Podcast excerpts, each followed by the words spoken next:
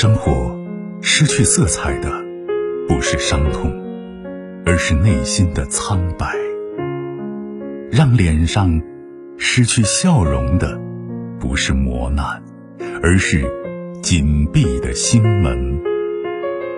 没有谁的心灵永远一尘不染，没有谁的人生永远一帆风顺。沟通，消除隔膜；交流，敞开心扉；真诚，融化壁垒。金融之声，和您一起寻找幸福的方向。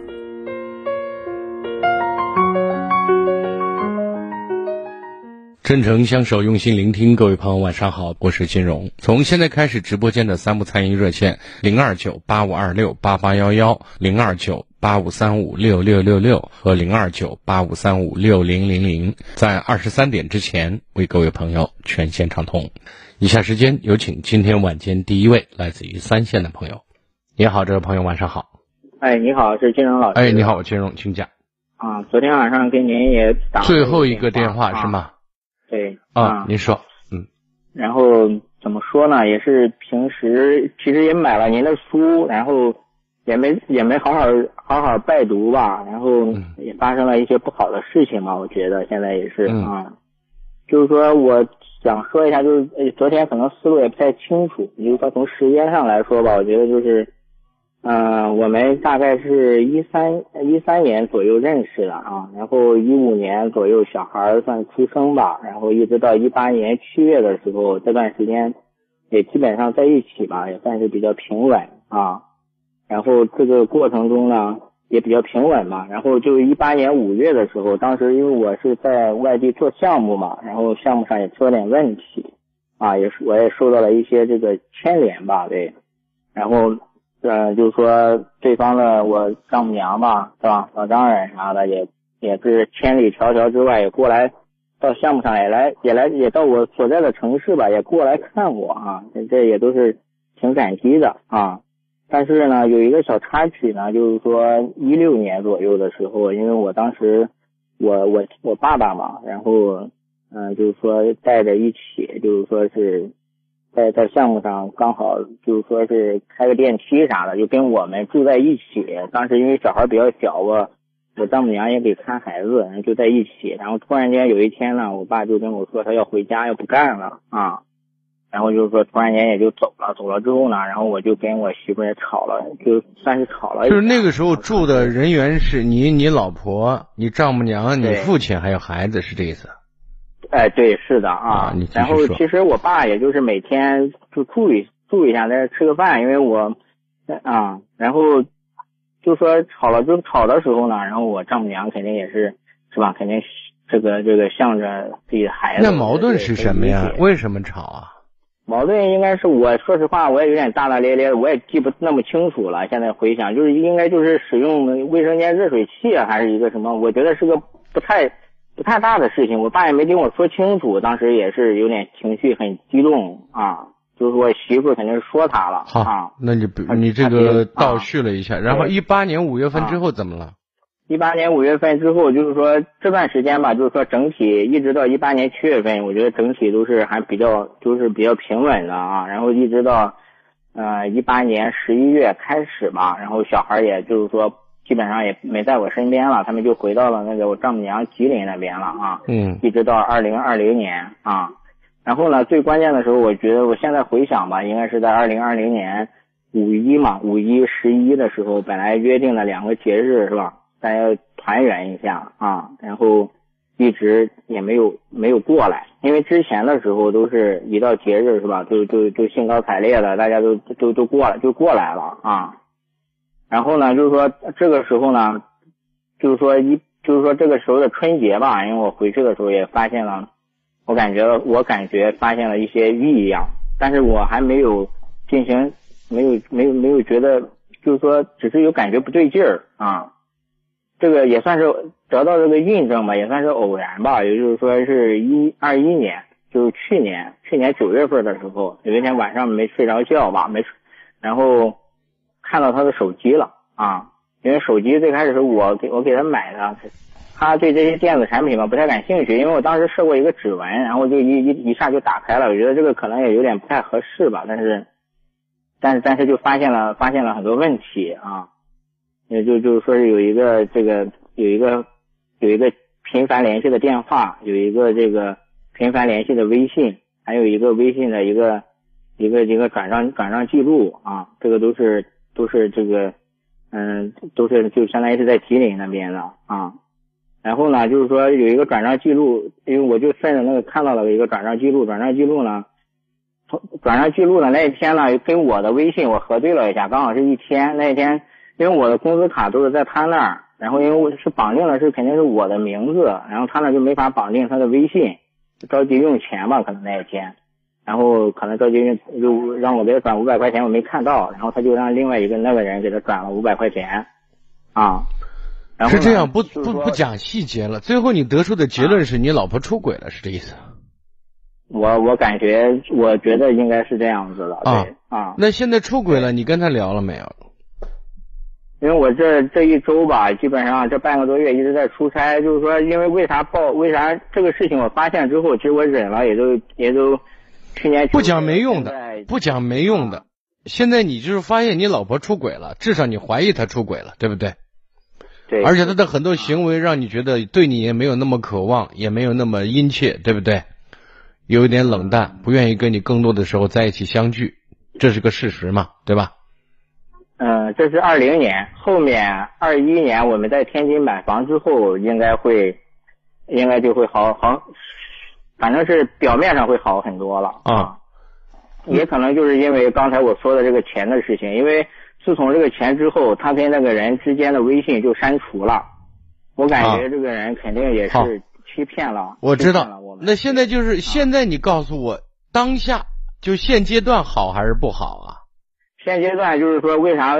就是说是前天，包括昨天晚上，其实前几天我一直就想给你打电话，因为我一直在出差，出差了，然后。然后呢，我我上周五回来的时候，回到天津家的时候，我知道家里空荡荡的。然后他们之前的时候跟我说想回吉林，然后让我孩让我孩子跟我说的，因为我没有吱声，他们就私自就回去了，相当于是独自就回去了，因为这让我认为是义无反顾的就回去了。因为在这之前，我说吉林，我甚至都想请假陪他们回去，我也不想看到不好的事情，甚至因为我也不确定那个人到底还在不在啊。那您今天打电话什么意思啊？这这个事情就造成了，就造成了我现在就是说，就是说怎么说呢？就心里感觉一天老不踏实，疑神疑鬼的是吧？对对对，特别因为本来就已经有一年的时间就一。不是，我现在想问一下，这件事情至始至终，你跟你老婆有没有说过、探讨过你心里的装的事儿？是这样的，二零年就是说大家不太回答我的问题，不讲年限，不讲事情，有的需要了解的信息我会问你。对，聊过没有？嗯，算昨天晚上，昨天晚上也昨天晚上在微信上聊了吧，算是。对。聊的结果是什么？聊的结果一开始应该也算是不承认吧，最后最后我说是，他就认为我最后承认了没有？最后了，最后说了一句，就是说是我跟他说，我说。他问我想怎么想怎么做，我说我说我现在为了孩子，我也不知道怎么做，但是但是我说我附加一句，我说反正这绿帽子也戴了这么久了，然后他就回了一句，我给他戴绿帽子也戴了好久了啊，就是说这又回到了，这又回到了一三年左右我们刚认识的时候，我跟刚认识的时候没结婚之前吧一段。你跟前任女友上面的一些事儿是吗？对啊啊啊。好，然后就包括过程中他认为的我的问题，但是我说实话，就是他说了一段，就是说在银川的时候，因为当时我们单位同事，我们都领导组织一起在那项目上刚好去旅游了，然后我们拍了一张照片，然后就就就就坐在。所有的东西都会让他有心里也有对有想法嘛，对吧？对对对，是的，但是当时的时候我带不解释他得信呢嘛啊，这问题是他不信你。对，我带他亲自去跟别人吃的饭，也更包括别人一家人。我你跟人带人家亲自去吃的饭，又能证明什么吗？对，不能证明什么。那是的，对，对，嗯，对。我现在想说的意思是，现在你们两个都有猜疑，对不对？全部没有坐实嘛，对吧？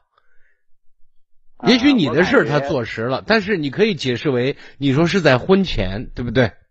或者二零年左右的时候，我也承认，因为因为毕竟是当时这个心情特别郁闷嘛，因为五一十一也一直没过来，然后跟跟跟这个工作中吧，工作中你又跟一个女的弄不清楚了，是这意思？嗯，工作中的应酬吧，算是啊，也不是说某个人吧。哎，你说话利索一点，应酬和弄和弄在一起那是两回事啊。那你跟他在一起睡觉也算是应酬吗？啊，算是，那那不睡，对，那就是跟那就是那就是有问题，对啊，有问题了。那就是发生关系了嘛，对不对？啊，对，是啊，好，那这个也被人家是是是坐实了，是这意思？嗯。就是说，只能我我我做的事情，我只能说他一说这事，我认为我承认，但是我也没没去啊。啊，你承认了就是坐实了嘛，对不对？我我没跟他，对我我自己心里是承认的，对。你嘴上承认了没有嘛？跟心里敢承认的。嗯，嘴上没有单独聊过这个事情，对啊。单独聊过，承认了没有？承认。我再问一句。对。对对，你个脑袋呀！对对对对对，什么呀？对，承认了没有？承认嘛。这么难说吗？啊，那就是算承认了，对啊，嗯，那就说你不仅跟你没结婚之前你说你乱七八糟也就算了，结婚之后你还被人家等于说坐实了一件你出轨的事儿嘛，对不对？嗯，对对啊，那你现在想干什么呀？嗯，我现在我这是其一，第二个呢，人家对你这两次事儿，人家是怎么想的，你知道吗？或者人家想怎么样，你清楚吗？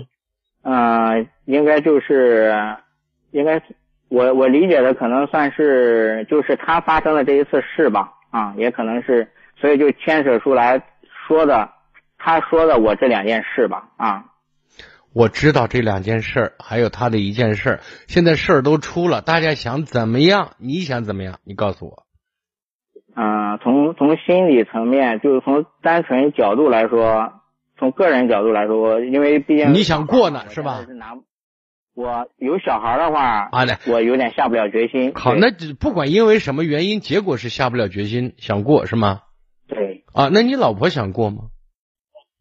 嗯，应该也可能，应该也是吧。啊，那你说现在我们不管怎么样，大家走到今天，你想过不过？你如果想过，我想告诉你，我也想过，那我们就翻篇儿。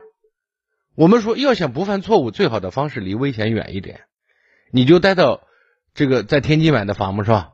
对对，你就待在天津。我呢也经常回来陪伴你，咱重打鼓另升堂，咱好好的把以后的日子过好。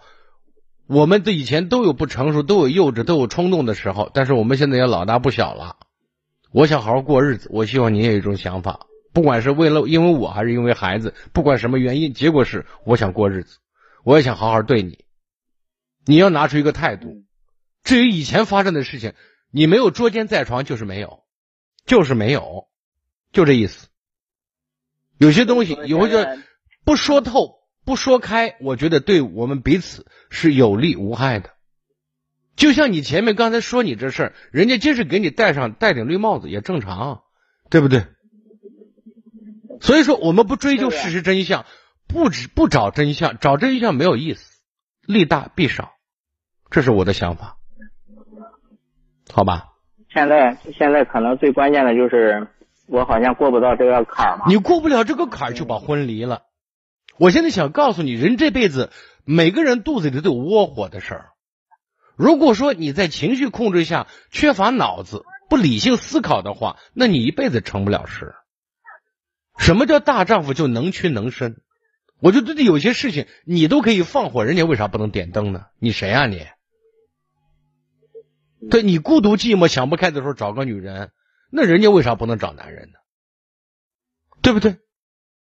你说那我是男人，她是女人，那你你硬硬气一点嘛？不要了，你又做不到，做不到就不要在嘴上翻来覆去的去说这没意思的话，显得你这人肉没档次。我的意思就是这样的。好的，好，再见。接下来跟大家说个福利政策，节目中经常给大家推荐的好视力眼贴，很多听众都在用。反馈也特别的好。还没用上的，建议大家现在一定要试试。不管您是看手机、电视，眼睛模糊、酸胀的受不了，还是经常不自觉的流泪，通通都能用好视力缓解。这好视力不仅有二十二年护眼经验，还跟中国航天跨界联合，有实力、有口碑，大家尽管放心用。而且用着也特别简单，直接贴在眼皮上。眼睛立马清清凉凉的，就像无数个小水珠按摩眼睛，特别放松舒服。每天早晚贴一片，眼睛不粘不流泪，看手机看电视也明显轻松清凉很多。现在好视力二十二周年大庆，好视力过生日，听众拿福利。您只要在金融之声公众号的聊天框发送“好视力”，下单立享金融之声专属优惠，每人都能多体验价值五十九元的经典款眼贴。每人都能多体验六包经典款眼贴，另外还能兑换一份艾草贴，帮您缓解关节疼痛；还能额外兑换一大盒足浴包，缓解疲劳，睡得香，眼睛更舒服。记好了，在金融之声公众号发送“好视力”，直接下单，又快又方便。现在好视力二十二周年大庆，好视力过生日，听众拿福利。您只要在金融之声公众号的聊天框发送“好视力”，下单立享金融之声专属优惠，每人都能多体验价值五十九元的经典款眼贴，另外还能额外给您兑换一份蓝莓叶黄素软糖，香甜可口又护眼。记好了，在金融之声公众号发送“好视力”，直接下单又快又方便。接听下一位，喂，你好，久等。你好，哎，金英老师。哎。啊，我我是个七零后，嗯，我是个二婚婚姻，哦，我跟我老公也结婚也二十多年了，嗯，我有点困惑，完了这么长时间，我感觉老是在欺骗中生活的。骗你什么了他？他，嗯，他以前，哎呀，就是。咋说呢？他人也没啥缺点，我感也没大的缺点，就是过日子也会也还行。就是咋说呢？我跟他一直没有娃，跟他没娃。他前边不是有俩娃？嗯。他有俩娃。嗯，为有啥事儿？就我老公他不是比我大二十岁吗？哦，你你七零后，那他现在都六十了。他七十了，七十了，哦哦哦，好吧，对不起啊，你说，他前面不是有两娃，我没娃，一直给他没娃，我就感觉是啥，他他就是那个啥，就嗯，他得脑梗也是十年了嘛，哦，嗯，家里经济生活一直是我在维系，嗯，我现在我就在外边也打工嘛，嗯。他反正是啥也不能干，嗯，就一个人在家里面。我是在外边也挣点钱，也不容易。就是他闺女前几年不是拿了一万块钱嘛，嗯，我我就说是家里面不是我公公去世了，我就为他说，你那你把那一万块钱要下。他就说，哎，他闺女嗯嗯那个没钱，咋咋不要？他他也不要。嗯，再说，我反正挣点钱也不用不容易，反正就是还最近还有啥了？就是我们家里那个地不是承包出去了吗？啊，呃，你们家的地是谁谁的家？就我家嘛，我跟我老公嘛。哦，好，那就是他的地是这意思。对，还有我的地嘛。哦，好好。承包出去了，是人家给一亩地给一千多块钱。他后来他就是那个啥，他把那个地，呃，那个钱，就是他儿子收了。嗯。我就说，你现在生活都没能力，没收入是吧？没收入，嗯，穷全凭我嗯那个养活着了。人家都是他儿子挣钱，我说人家能挣来，能挣钱，虽然也人家有两万。那他为啥要这样做呢？我也不知道嘛，他就说是他儿子，哎呀，负担重。哦。就他儿子可怜，他姑娘可怜。啊。哦。哎呀，我心里我就难受，我就你你就看见你闺女、你儿子都可怜，我就。那我不可怜吗？对不对？哦。我就说我现在他就是看我手里有一点钱了，你手里的钱是你打工挣的？对，我问你一个问题，你跟他结婚二十年是吗？二十多年，快三十年，快三十年呢，哦而且还是二婚。哦，那我想问你多大跟着他呀？我二十多，我我我前边有个短暂的婚姻，不不，我我知道。那你二十多跟着他，你当时为什么要找这么老的男人？因为赌气嘛，赌气？对，跟谁赌气呢？我的第一段的婚姻都不行，就是哎，那你你找一个你觉得比第一段要好很多的，然后就年龄大，我也认了，是这意思？我就说他对我可能对我好，不是他对你好，他怎么表现对你好？你跟他谈了多久？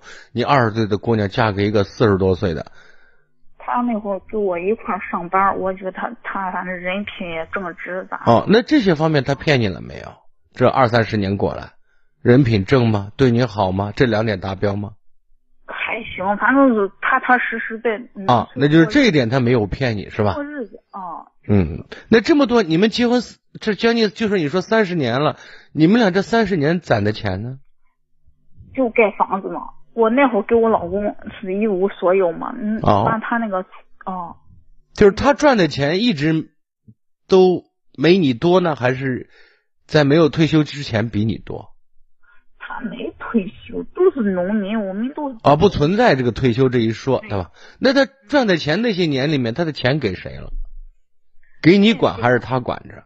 他管着我，反正我这人大大咧咧，我也不不不管那经济的事儿。哦，他们家里就是父母呀什么。那你跟他为什么不生个娃呢？反正是以前我给他有过，反正就是那会儿经济条件也不允许，把就没生打掉以后，呃后来想要谁的主意啊？嗯我老公的主意。啊，他说经济条件不好，咱先别要了，是这意思。哦，那会儿也就是确实不行，哦啥都没有。你现在出去打工多久了？我在外边打工也五六年了，那平常就是他在家，对我就是你多长时间回去一趟？我原先就是呃半个月回家，现在呢一个一个月回家一趟，我给他就是家里面收拾收拾，给他做做饭，往冰箱一放，就是、就那样。那他儿女对你怎么样？你跟他爸几十年了？他也反正就是面上都凑合，哦，他们都说啊，你你老你别害怕，老了有我由我们管啊。那他们对他爸爸怎么样？对他爸爸，哎呀，其实我觉得是一般般，就是那平常你不在，他儿子姑娘照顾吗？嗯，看照照顾也看得见，啥意思嘛？照顾也看得见，到底照顾还是没照顾呢？他们忙的确实也是照顾过了，照顾不过来。那你说他得脑梗着，他现在身体有什么样的症状？症状就是他就是不能干体力活，什么都不能干，就是自己生活还能自理。就生活还能自理，自己做饭，自己收拾自己，是这意思？哎，饭都是我基本给他弄的半成品，就那样。哦，那半成品那也一个月呢，你这半成品也也也办不到哪儿去啊？那那不能办一个月吧？那就是不够了，就得买个现成的。哦，对，就是你现在的一个问题就是什么？就是他姑娘拿了你一万块，然后就是地钱呢，又让他儿子领，是吧？嗯嗯他没告诉你他为什么这样做。你看，我刚才听你讲了那么多事儿啊，其实实话实说，就是一个字儿钱，对吧？让你觉得心里不舒服。但是现在有一个非常现实的问题，他七十多岁了，人您呢也五十来岁了，对吧？嗯啊，呃，咱也没有孩子，呃，而且过了这么多年，刚才你说的那些一万块钱或者说一千多块钱这个事儿啊，实话实说，我认为不算个大事儿。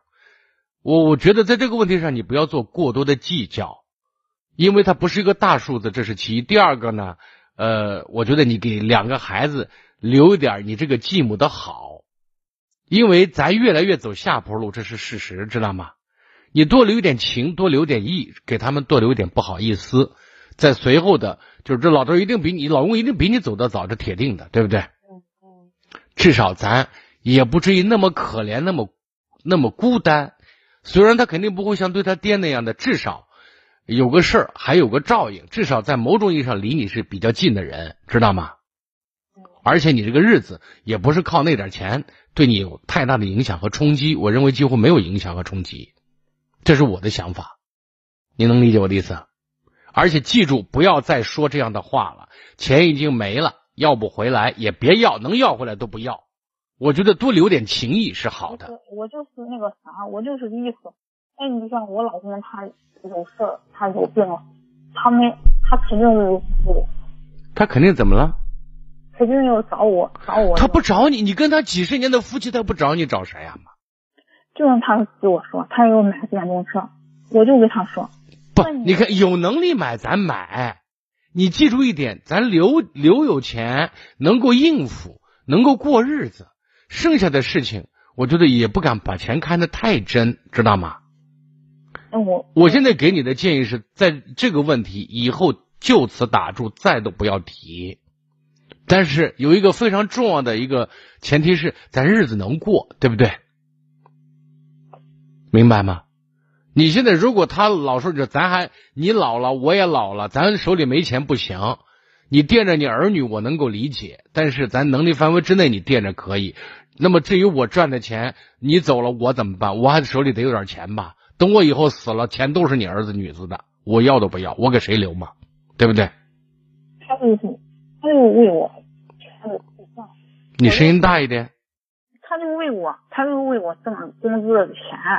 那你就挣十块，你就说挣七块。总而言之，刚够咱花，刚能应个急。你也别太老实，好吗？但是前面出去的钱不要再提，因为你也没有呃没有后代嘛，对不对？啊。我觉得在这个家里面，至少能保证在有情有义的前提下，他对咱，呃，人家以后咱一年年年龄大了，他不会太可憎，就是这样。因为毕竟你跟那些孩子没有感情，知道吗？我们在后面后续的这些年里要积累所谓的情感，知道吗？所以我的意见是不要再提了，好吧？好，好，再见。接听下一位。喂，你好，久等。哎，你好，金融老师。哎，我金融。呃，你好啊，是这样子，就是我这边的话，跟我老公不是快结婚九年了啊，就有一对龙凤胎嘛。嗯。然后刚开始的话还蛮好的，都挺好的啊。然后工资也是一直都是 A A 这样子，但是直到一九年的时候，就是因为他是属于那种工程类的。当时的话，他工地上有一个人不是受伤了嘛？然后就是他就以我的名义，还有他那边的那名义，在那个网贷上呀、信用卡，总共的话大概就借了将近十五万左右。因为那时候不是催款电话一直在打哦，打了之后的话，就是我们也因为这个钱的事情老吵架，所以的话呢，就是说。嗯，就当时也就告诉家里面人嘛，家里面人也想了办法，就是我父母这边，他父母那边亲戚这一块，然后都想办法帮我们就是还了一下嘛，还就是差不多还清了，但是的话就是呃明就是到去年 就是去年的时候，呃就是他这边差不多收入还能稳定一点，就是一个月的话最起码就是能给家里面大概就是个。呃，四千五左右吧一个月，然后，嗯，到今年的话哦，就从今年的元月份到现在八月底了嘛，然后就给家里面就是八个月了，就只给了两千块钱这样子，所以的话我就，嗯，就因为嗯嗯老问他要钱，他就说他没钱，就这样子，而且包括娃生病呀，嗯，像有一次女儿骨折了，然后问他要钱，他都没有。就拿不出来钱，这样。几个问题，我想落实一下。前些年他就是通过各种贷款平台贷的十五万，干嘛呢？呃，就是关于他工程上的一些东西，包括当时工程那块儿，呃，就是给工程他们那块儿不是要投资一些投资，先投资钱，完了之后才有收入。先垫付是吗？哦，对对对。那垫付的钱最后回来了没有？没有。为什么呀？嗯，这个具体的话也不是我这边也不是很清楚。还有一个问题，谁提出的 A A 制啊？啊，不是，因为之前的话就是我的钱是我的钱，他的钱就是他花他的。但是这这过日子，大家结婚了，生了俩娃了，我想问谁提出的这个还是经纬分明的？你花你，你是你的，我是我的，谁提出来？哦，不是，但是就是自己管自己的钱。谁提出来的？呃，这是我的，我弄的。到后面的话，就是一九年这个事情发生了之后的话，然后就是他这边的卡全部都给到我，然后我这边管着来这样子。哦，那他卡都给你了，那你说的这个四千五是啥意思？他每个月就四千五吗？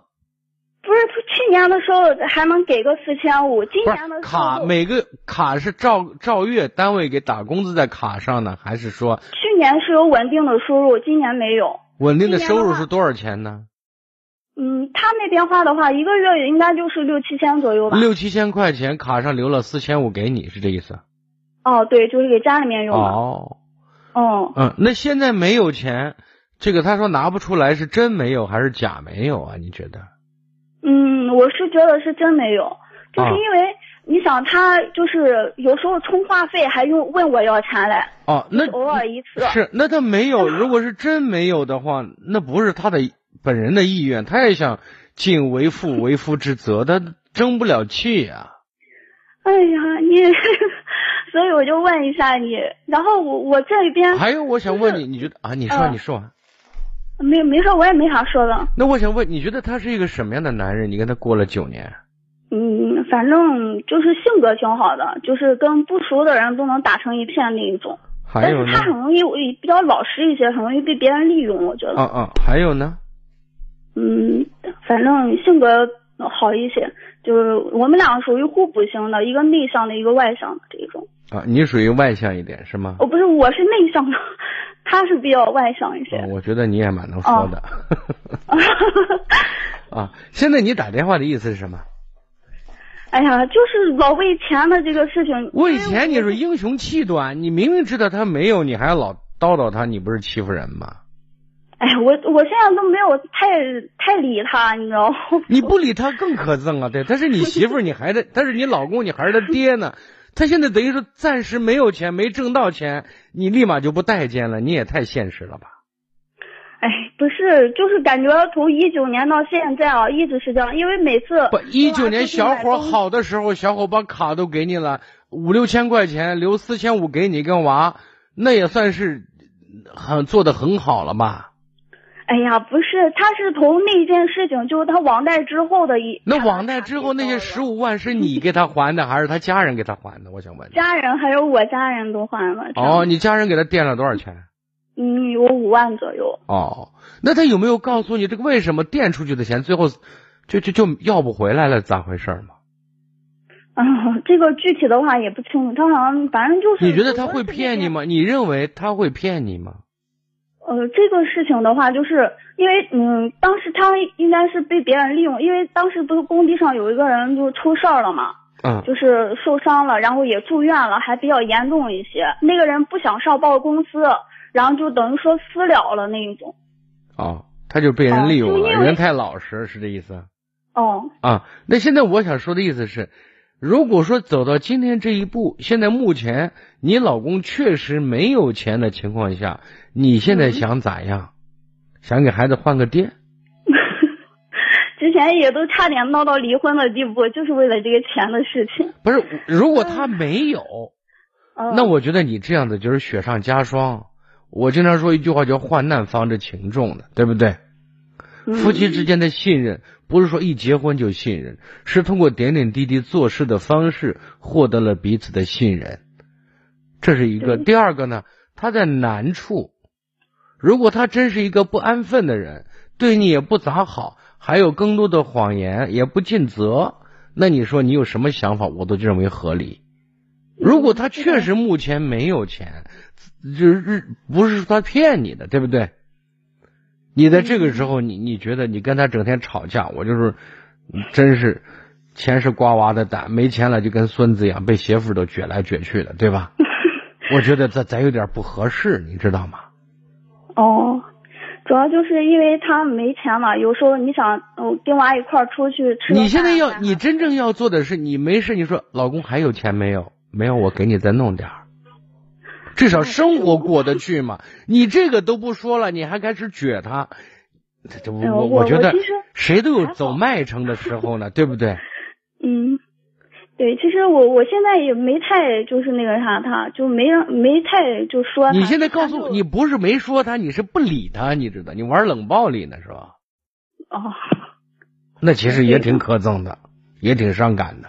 哦，就是有时候他没钱的话就不让他回来，因为他在西安了，我在咸阳这一块儿的，就是不用回。我现在告诉你，做个好老婆，就是你多给他一些恩，让他多念一些好，最终男人还是家里的顶梁柱，暂时小伙儿背着呢，知道吗？嗯，就跟前一段时间，我记得有个热线，一个女的是老公没钱了，她跟人把婚离了，然后老公好了，她她又叫人家回来，然后叫人家回来呢，反正还还是做了个啥？我当时我说，我我记着我当时对对你的的结论哈，我说的比较露骨一点，我说你是贪婪、自私加愚蠢，对，所以你是俩娃呢，他又是个实在人，又打算跟你好好过日子，如果再能吃苦，我说这个世界上饿不死勤劳的人，对不对？度度过这个难关，你你对他好点儿，好点儿对你好，知道吗？人说咱要做一个雪中送炭的人，不要做锦上添花的人，尤其夫妻之间。嗯，也对上，就是一直啊，就是从一九年到现在，就感觉一直是处于一个，嗯，就经济紧张的一个状态。那那是经济紧张，那问题是不是有些东西不是他个人能够左右的，对不对？嗯咱紧张，咱咱你对他好一点，一个你我我经常说一句话哈，我说人呐，再苦再累，只要心不苦不累，都能过得去，知道吗？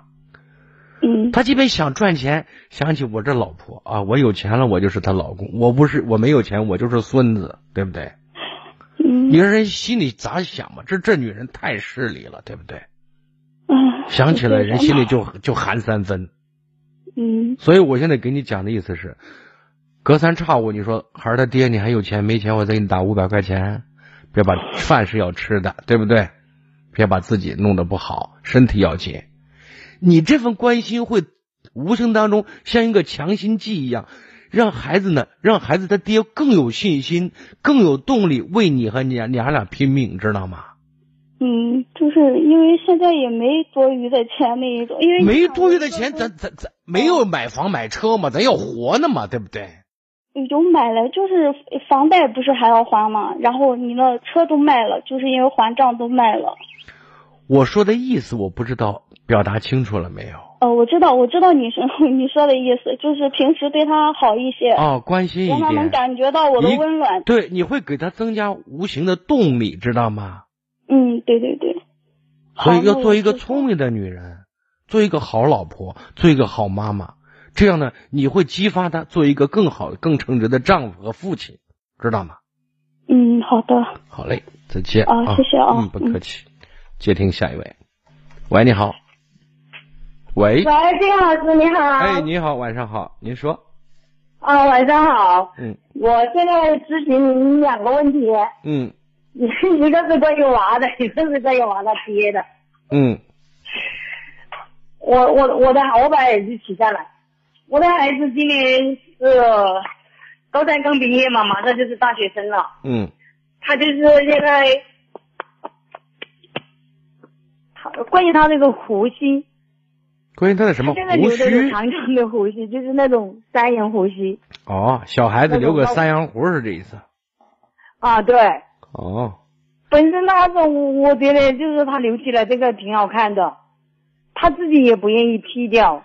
嗯但是我是觉得哈，有有很多亲戚朋友，因为他现在十八多嘛，呃，到十月份的时候就满十九岁了，嗯然后很多人都觉得他一个学生啊好像留这个胡须不太合适，但是他好像自己又不愿意剃掉，就是那种胎毛，反正从来没有剃过。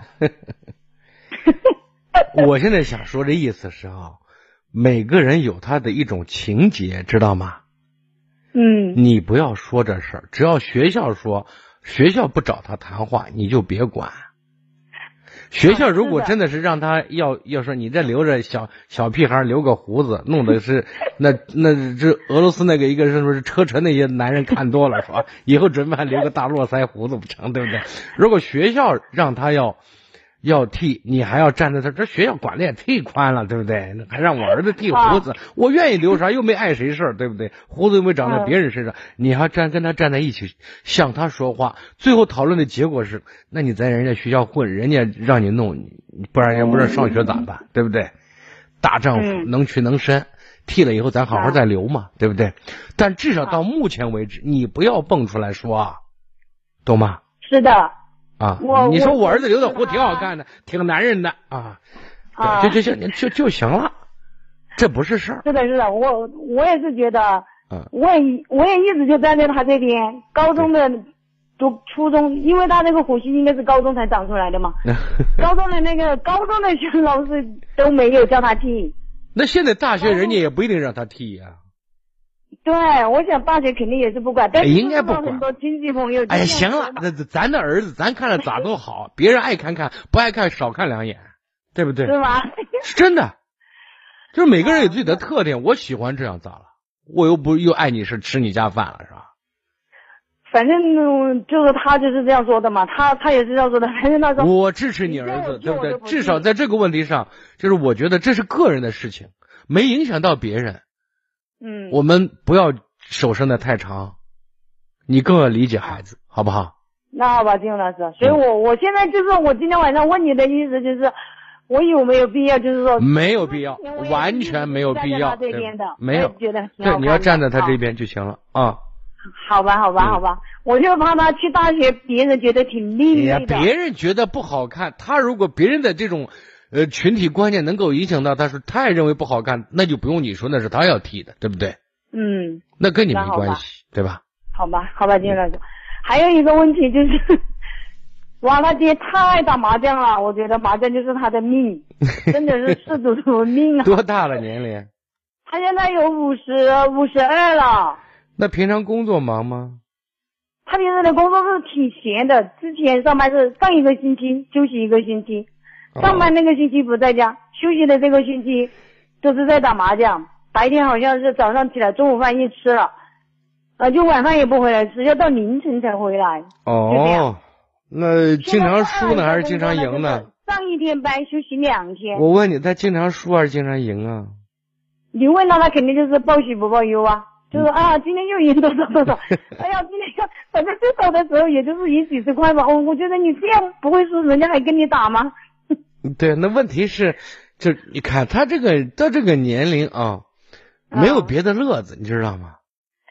是我也是这样讲的。所以呢，但是有一个点是什么？就是如果长期这种黑白颠倒或者熬夜熬的时间太长，对身体还是有影响的，对吧？呃，第一点，我我建议你就是，就目前为止呢，你你你要说他也学会给批评穿上表扬的外衣，知道吗？嗯。你说你这人其实挺好的，对吧？嗯啊，那别的事没有一些乌七八糟的爱好，还喜欢打麻将，但是这么大年龄了，随心所欲吧，对吧？只要不影响别人，对吧？嗯，对自己身体没有太大影响，我是支持你的，对吧？这是第一。嗯。第二，有机会带他去医院检查一下身体，因为到五十来岁，人或多或少都有这个或那样的毛病，知道吗？他们反正是每年都体检的，但是他就是有那痛风嘛。痛风，你想那个打麻将就是一天就坐着，坐的甚甚至有些时候上厕所也憋着，那喝水肯定的量也不够。那都有前列腺，都有没有前列腺增生啊什么的，是吧？嗯。所以在这个问题上，我给你让他检查身体的意思是什么啊？因为你说话肯定没有医生说话权威。对啊，你回头让医生，你说五十多岁了，这个时间什么疾病都是高发，怎么保健，怎么爱护自己身体，对不对？我现在就这样讲，我说你不要给孩子增负担啊，现在你 不能病啊。啊，对啊，所以你你现在让医生跟他讲，知道吗？这是。我就讲啊，他每个每个每年体检，到时候检查出有什么问题来，那不就晚了吗？但是我也说不动。不是，有时候你让医生给他做一些。就最起码的一些普及，说的如果身体长期保持哪种状态，就可能会诱发或者引发什么样的疾病，知道吗？嗯。把严重性、后果性给他讲一讲，对不对？嗯。就是让他对自己的身体有有几分警惕，这是一个。这第二个，第三点呢？我觉得还是，呃，多增加你一下跟家庭有关的或者你们夫妻之间的生活内容，知道吗？哎呀，这种老师啊，他反正我就觉得。除了打麻将，然后一天在家里的时候那我现在问一下，你老公跟你有的聊吗？没有，好像我们没怎么聊，一直都没得聊吗？看不在一起。你看，我就是那那你觉得他喜欢看什么电视啊？他是他是军人嘛，反正就是有那种军人打仗的是吧看那些战争片啊。啊，那你就陪着他看呢呀，别他要看看打仗的你要看《快乐大本营》，那就弄不成了，对不对？只要他在家里的时候，那个电视就是他想看什么不，是你不仅要跟他看，你还跟他要附和，你跟他要产生共鸣呢，知道吗？或者说，咱有没有想去哪儿？现在基本上不太忙了，有机会夫妻俩就是做去旅旅游啊，转一转呢，对不对？然后拜访一下亲朋好友啊。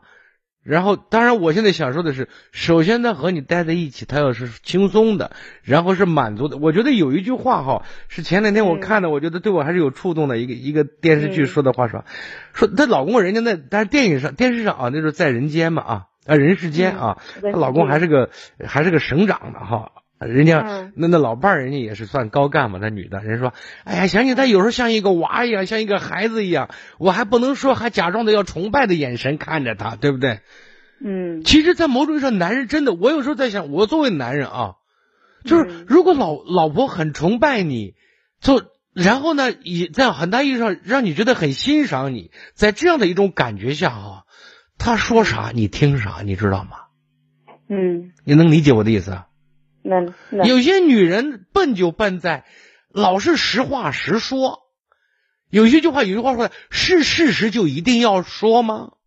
对对对不对对对，嗯，也许我真的是没有肯定他的优点吧。是啊，所以跟你在一起聊啥嘛，动不动把天儿就聊死了，非得要证明我我我我对着你错了，是不知道？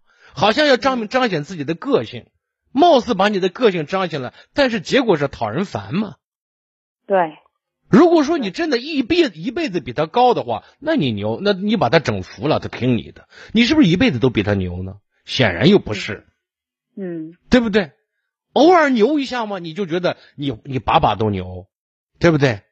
跟他好像不对着干，不说出个一二三，显得你没脑子，是这样吗？不是的。嗯所以，一个聪明的女人，我说满足，我可以说百分百的正常男人都需要女人去欣赏、去肯定、去崇拜，是不是真的值得？嗯，那我想说的是，你越说好，好一定会多，而不会变少，知道吗？嗯这是其一。第二个呢，你增加你个人的综合素质和人格魅力。嗯就是如果两个人不是一个层级的话，你说这些话，他还恶心你，对不对？嗯嗯就是你有自己的长项。我跟你说的意思就是说，呃，作为一个女人来讲，会欣赏肯定自己的男人，但同时呢，要让这种肯定和欣赏以及崇拜发挥应有的效果，你自身也有得，就是扮演好妻子本身的这个角色，对不对？嗯比如说，也有自己的强项在里面，也有自己就是人说男主外女主内，家里面很多事情，就反正我我觉得在这一点上，就是说你自身也有让他觉得，哎，我老婆这人，人家不仅能干，而且还有思想，对不对？而且还给他面子，还欣赏他，而这种欣赏和所谓的这种崇拜，又不是说假话，的那种让人感觉的是真诚的。呃，反正你自己体会吧。反正有一点哈，呃，我以前有有那个有一有一一篇文章，我在节目当中也介绍过啊。我觉得你有空可以看一看哈。这这是冯小刚写的一篇文章，说我的老婆叫徐帆啊，嗯你看一看，我觉得这篇文章写的不错。对女人来讲，你看，一个是自己的家里也有地位，然后老公觉得这个女人又很懂事，那懂事的背后就是一种信任，信任背后的也包括着什么？包括着一种权利和地位，你懂吗？主要是金老师，你看嘛，如果是比如说像我嘛，如果我做的不好，但是他这个，他对儿子也是这样啊。现在就是你现在说的是他非常伤心的问题，就是你现在说的是他情绪不好的时候的一种表现，知道吗？他就是嗜赌如命，反正我是觉得，你看，就是高考，然后就填志愿那几天嘛，那几天他也是这样。不是，我想告诉你的意思，这是一个习惯，但是我没有说这是个好习惯，知道吗？嗯就是如果一个人找不到一在家里或者他认为应该的环境里找到存在感的话，他就在一些其他地方找存在感了，知道吗？就是你到了这个年龄，如果孩子也不关心，比如说我有事，我我我忙的时候叫他煮顿饭。你今天给我打电话是希望这个男人向好里发展，还是向坏里发展？我知道了，金荣老师。我现在我我我现在想说的是，当你做好你的时候，你就有资格、有本钱来去引他，知道吗？我经常说，好男人是训练出来的，训练你要有有资格训练，对不对？嗯。你要会训练的。嗯。是这意思，好吗？好好的好的，我知道了，金荣老师。好，再见。如果在收听节目过程当中打电话不是太方便的话，或者有些问题说不清，您也可以通过另外一种方式和我取得联系。如果您在用智能手机的话，您可以点开微信，在微信的右上方有一个加号，您点一下，点开之后再点添加朋友，在添加朋友这些栏目里再寻找三个字叫公众号，公众号啊，再点一下，点开之后呢。书写四个汉字“金融之声”，金子的金，光荣的荣，金融之声。再点搜索，搜索完之后呢，再点关注就可以了。那么您可以通过这种方式，在后台像正常情况下我们留给自己的亲朋好友留微信一样那种留文字，呃，给我有什么问题可以通过文字的方式告诉我，这是一个方便。第二个呢，也可以。通过这个公众号收听前一天节目的节目回放，那么回放呢，不是说晚上九点半，每天在任何时间段都可以随时收听。接听下一位，喂，你好。啊，喂，你好，金荣老师能听到吗？哎，我金荣，你好。啊，好啊，金荣老师好，您工作辛苦了。嗯，不客气，谢谢。啊。嗯，我今天来主要有三个方面的问题想咨询一下您。嗯。然后我首先想介绍一下我自己。然后我现在是呃处于马上上研究生的一个阶段，我现在等于是呃大学本科刚毕业，现在是在呃呃本科暑假的一个阶段。嗯。呃，整体来看，我感呃我学的是理工科，然后整体来看，我家里亲戚有说过，说我觉得我的人生有点顺利，就是干什么好像都呃一路这么下去，然后好像。就是感觉好像我没有经历过什么困难，然后上大学，然后也就是上九八五，然后然后最后也考考研也没考，然后也是保研的，嗯，但是我感觉不知道为什么我我这个暑假一整个暑假感觉就特别的颓废，就是干啥就特别拖延，而且不自律，好像没有没有目标，没有一种动力，然后去完成事情，而且拖延这个问题我感觉是我一直都有的，然后尤其是在大学大三的时候。然后就更甚，因为当时考试特别多，然后就养成那种坏习惯。我后来就在网上找到很多，嗯，就是心理学的一些资料啊什么，就是说，就是说喜欢拖延，可能是因为你这个就是人有点贪婪，想用总是想用最短的时间去高效、最高效的完成任务。然后这是第一点，然后第二点就是说，嗯，我觉得我拖延这个问题可能是我长期以来形成的一个特别坏的习惯，可能是。之前在做这个事情的时候，觉得这样做就拖延下去，然后到最后的时间点再去做这个任务，好像结果也不赖。然后长此以往，然后就形成了这种特别坏的习惯。而且我今天晚上在分析的时候，我也发现，好像我的从高中以来，每个大学的寒暑假，好像都过得是有些特别不自律，然后好像就形成了自己的一个潜意识习惯。然后原来还好，因为有一些任务，但是。在这个暑假，就是进入马上进入研究生的这个暑假，就是特别严重一个问题。在家里就明明有非常非常多的事情要做，但是就就是不去动。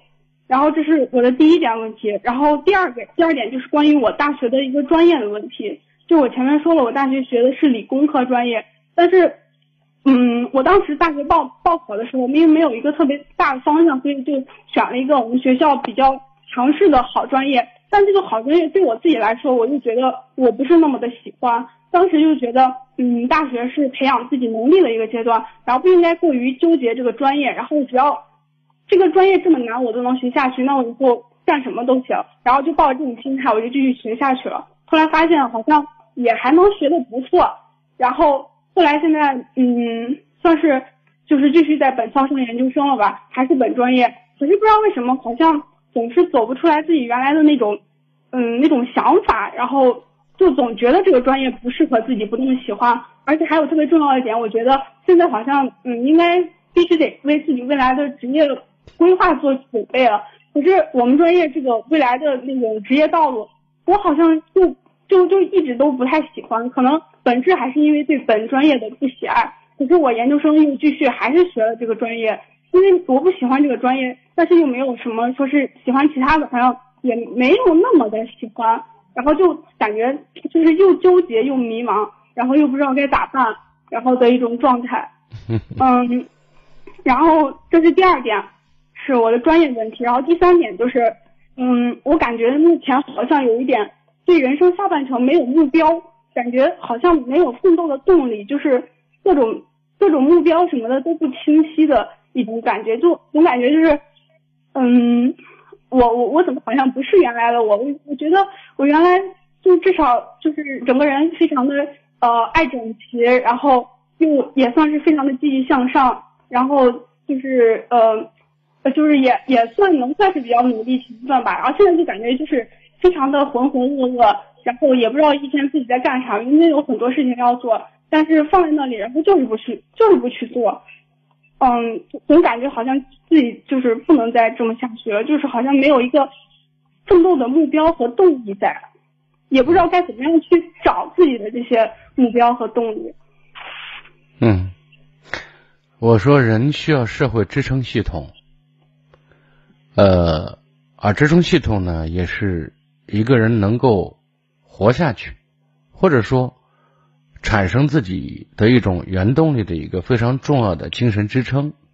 嗯，我至少确定，我觉得人如果有至少五个支撑精神支撑系统的话，会活得相对比较充实一点，知道吗？嗯，比如说你的事业。你的爱人、你的父母、你的朋友，嗯，你的爱好，或者说还有你的梦想，这五六个了啊。对。啊，你告诉我，这五六个支撑里面你有什么？嗯，老师，首先我想说一下，第一点啊，我有一个非常非常好的家庭和父母，他们一直做什么都非常的支持我。但我有时候也觉得他们有点过于呃，就是过于关心我，然后就是很多过于包办了，是这意思？也没有，也也不是，他们也比较民主。就是我，这是我现在目前才意识到，就是他们可能会无意识的会想去帮助我解决一些事情。那事实上，你看你在你的整个人生到到目前为止哈，你的主业是学习嘛，一路学习过来的，对不对？对对。那我想问一下。除了学习之外，在生活方面，他对对你的帮助或者对你的包办和替代多不多？嗯，其实还好，就是主要因为我从初中就开始住校，然后高中也是住校，大学也是在学校里嘛，就所以其实很多事情都要我自己单独去面对。但是就是如果说我寒暑假在家的话，然后就是可能会比比如遇到一些事情，然后家人可能会倾向于去帮我去做。觉得娃一上学很辛苦。也算给你表达一种爱，是吧？好，对对。第一个支撑父母，还有呢？然后第二个就是说爱好吧。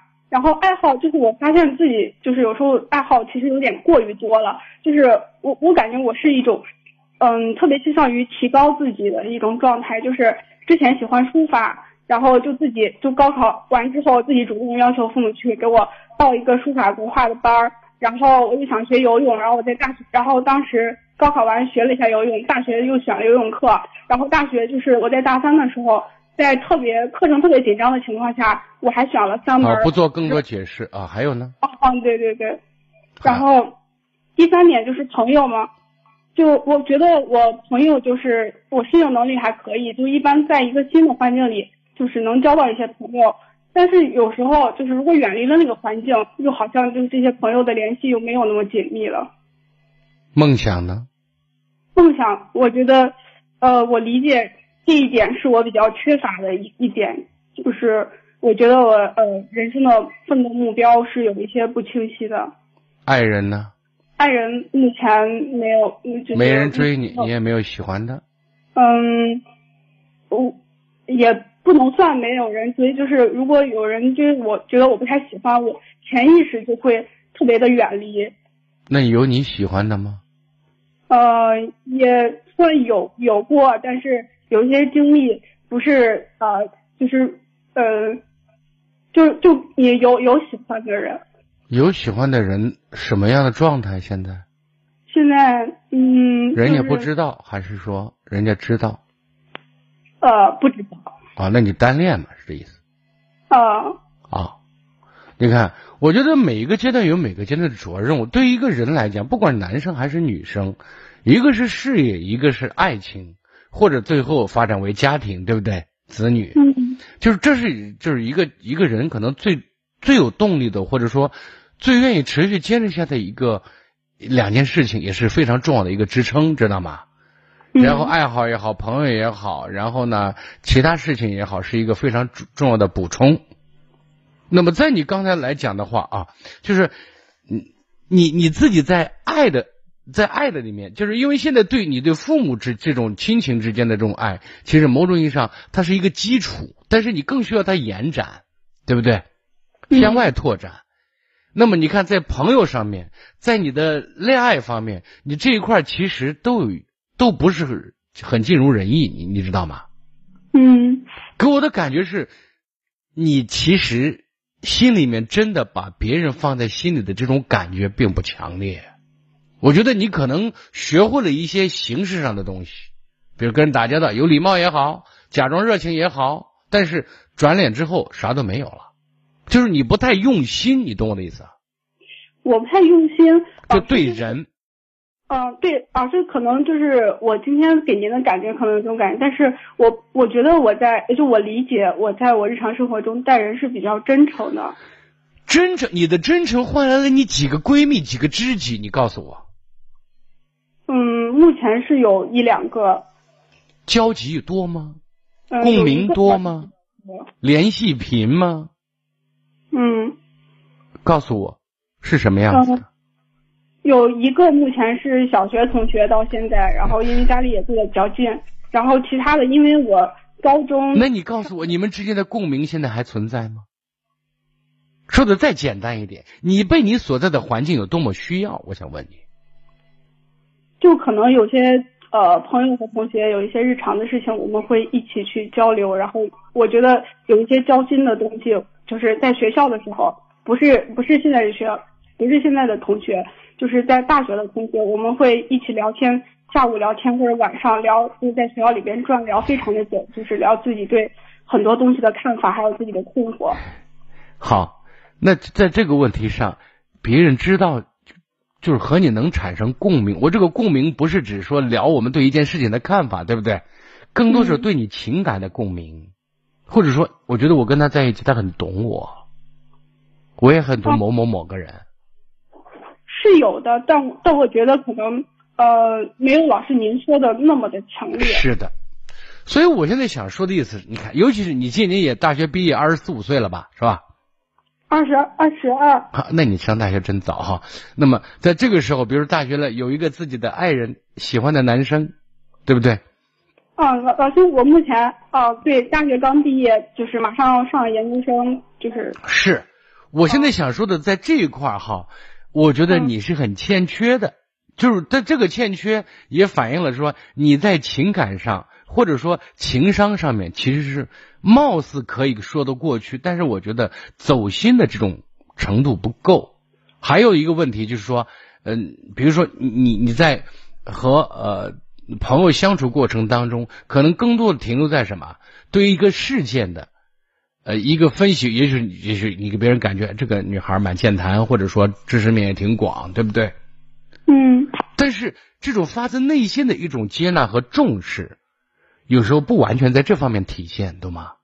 嗯，对，就是我我觉得你对对别人走心，就是说，比如关注他的感受啊、情绪啊，或者说他的需要啊，这方面可能不是很在意。这当然，你你这这么多年竞争也很激烈，你一路走过来，所谓的顺利背后，其实是你艰辛的付出。那么精力时间有限，你可能在那方面没有投入更多，而突然现在走到今天这一步了，你发现它是一个事业，而事业在背后如果没有情感、精神层面的更多支撑的话，就显得有点有有有有点什么，有给人有点单薄，你知道吗？嗯，就是好像你的人生不丰满，这是我的感觉，知道吗？嗯，老师您刚刚说的那一点，就是有有一些我特别同意，然后还有一点就是，呃，我可能没有特别同意，但是但是也也您说的也有道理，就是呃，第一点就是你说我可能共情能力比较差一点，就是其实我在大三之前，我觉得我的共情能力是有点过强，就有点过于在意别人的看法。然后到那个时候，就是我觉得这样对我自己的伤害有点大，然后我就暗下决心，我觉得呃我需要改掉这个，我需要就是多想想我自己，我不能太想别人。然后可能从那个时候开始，然后有了一些改变，可能没有那么去不是？你看我我跟别人共情和在意别人对我的看法是两回事情啊，嗯，是两回事儿。我为什么刚才说你所处的环境对你有多么需要？为什么我我说我漂了二十年，我对我最最大的一个启发感受，我说一个人在一个环境当中被需要才能被重视这一点，我是深深的认同。那么背后其实你也会产生一种自信、一种存在和价值感以及优越感，对不对？嗯。而不是别人在乎我，他说我不好，我马上就生气，或者说我好我就高兴，不是这意思，对不对？对对对。我说的这这是有区别的。嗯。这是一个问题。这还有一点，你刚才其实说目标就是你现在目标不清晰，你学的这个专业，我说任何专业都是实现自我价值感的手段，你能理解这句话吗？嗯，啊，能理解。其实你你去学这个专业，最终是让你的存在更有意义，让你的这种优越感更强一些，对不对？对，是这样的。那么我强了之后，我就是说，就像说的，我展示给谁，或者说，因为说你讲这个社会，社会是个抽象概念，就是我说这个社会很大，其实社会也很小，真正你知道的和知道你的人，在某种意义上是可以数得过来的，对不对？就是你现在对人的目标性，你不能老展示给你父母吧，因为你要向外合作，发展合作对象了，对不对？嗯，就是你这种，就是人的支撑系统，我认为其实是目前是比较单薄的，知道吗？啊，为什么造成这个结果？其实你对别人用心的程度，我不能说用敷衍，但是给人感觉并没有多么深入，知道吗？嗯，最后导致不管是。友情也好，还是爱情也好，在这两方面好像都那那么一点不太尽如人意，你知道吗？嗯，然后就是您说我可能就是呃，在自己身上花的时间过多，而就是疏于去对关注别人啊。嗯，我当我我希望你拿出至少两成到三成，嗯，可能给你外围值得你去珍惜和重视以及培养的人，这是我想给你的建议。嗯。因为就有一句话说，一个人最大的悲哀是你的成就、你的开心没有人分享，你觉得是不是很难受啊？对，就是我，我觉得我好像老是，就是有有一些我跟我做什么老喜欢自己一个人做，就是不喜欢别人打扰。不喜欢别人打扰，那是这个过程，结果之后呢？就比如说你现在被保研了，或者说你以后上了博士了，然后说你很厉害，你很成功，然后说。不准告诉别人，就是我，我并不觉得我我很，就是还有一个一个比较深层，就是我我一直不觉得我很厉害，我我总觉得好像有些，嗯，那怎么说？因为我感觉我大学的时候考大学，总感觉好像我没有考好，没有。你看，当你告诉我你上的是九八五的时候，当你说你被保研的时候，你能告诉我你真实的感受是什么？老师，我想就是让让您知道我的一个客观。我知道，我知道这些东西，其实，在对于。正常人来讲，这个是你的实力展现，懂我的意思啊？嗯，这是你的实力展现，在某种意义上也是你的底气所在。你你还有你说，我平常我好像就有点拖延，我拖延完之后呢，我考的还差不多，学的还不错，这反过来又说明什么？你聪明。不不，我我老师就是，如果我表达的可能让您有这种感，我我我我的感觉，我我说的。当你这种表达会让我没有说你在炫耀，丫头，你知道吗？啊，嗯嗯，我只想说明是，其实，在整个过程里面，你的智商其实是很好的。但是你说我又拖延，那如果说你不拖延呢？其实拖延的背后，你刚才说我真的要去认真学的话，我很快又拿下。就是到了，就有人说我离考试还有一个月，我再发力，我都来得及，对不对？我我没有那个意思，我只是就是在分析我。但是这是事实哎。对不对？你在陈述的是事实，我在聆听的也是事实。但是每个人的言语背后会产生产生给别人产生感觉的，懂我的意思啊？对对啊，我不能，你不能阻止我怎么想。我也不能阻止你怎么想。你说我没啥想法，我说是的，我同意。但是我是这种想法，但是我现在想再次强调的是，我没有觉得你在炫耀。对，我知道的是你想解决问题，但是我就想说的是，你现在在社会支撑系统方面不具体，有点抽象，而导致这样的一个原因是你的真正的是，这真正的原因是你在花在外围人的事情上的这个时间和精力是打了折扣的，知道吗？嗯，就是你的社会支撑系统不具体，目标性不强，反因为你对别人，就说。别人对你是你对别人的一面镜子，这这个你同意吧？嗯，同意。啊，所以呢，如果说你有好几个闺蜜，比如说我，我跑了，我因为我漂了二十年，但是我很想回陕西。我回陕西最大的一个原因是什么？应该两个原因，一个是我我给照顾老人，第二个呢也是非常重要原因。这里有我交往了几十年的朋友，嗯，我觉得和他们在一起，我可以放松，可以一句话都不说都不会觉得尴尬，明白我的意思？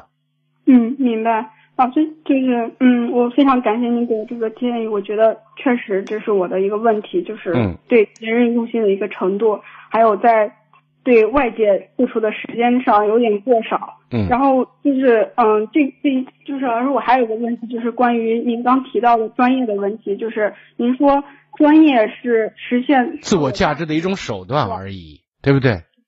所以，所以您您觉得是？嗯，没有那么必要去在意自己到底喜不喜欢。因为你现在没有更喜欢的，这是你讲的。对。那就是目前这就是你最好的选择。就是。如果我们说听听从心的召唤，你告诉我你最想做什么？我之前在知乎上答一个问题，然后他说你未来不考虑工资，你最想做什么？然后我印象中我当时应该写的是早上做一些呃。科研和英语结合的一些工作，最好不要太科研。然后下午可以啊去呃教一教书法、画画，然后晚上去当一个。你看，你你这种状态，对于你的年轻人，真是给你这种生活，我估计你觉得你在养老。哦。明白吗？嗯。其实人在全神贯注投入一件事情的时候，当真正。